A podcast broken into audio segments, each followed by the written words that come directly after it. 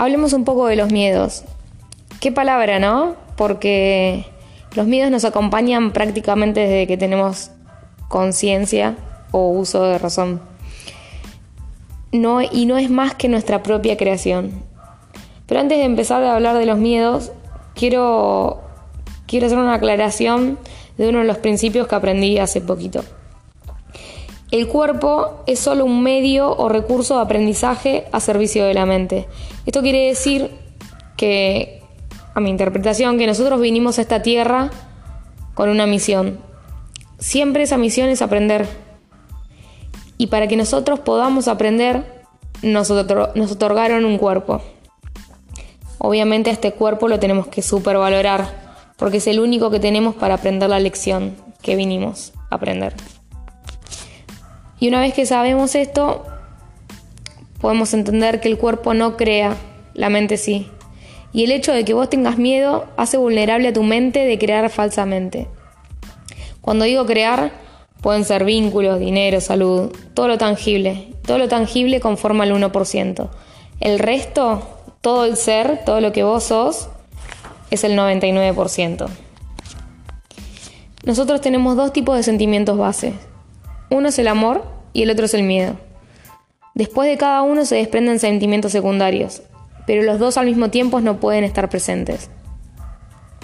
El miedo no es más que una falta de amor. Ahora, la presencia de miedo indica que elevaste pensamientos corporales al nivel de la mente. Esto quiere decir que el miedo también es una creencia. No es más que una creencia.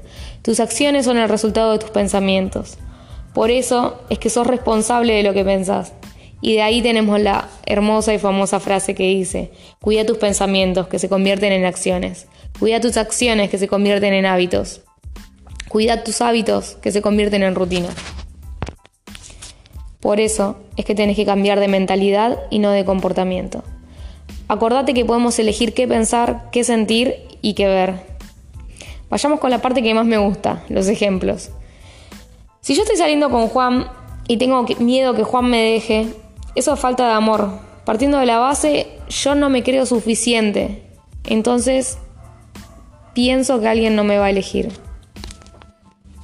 Otro ejemplo puede ser que, por ejemplo, yo tenga que realizar un proyecto y crea que ese proyecto va a fallar. Crea que yo me voy a equivocar. Y es exactamente lo mismo, es falta de amor a mí misma. Y donde no hay amor, hay miedo.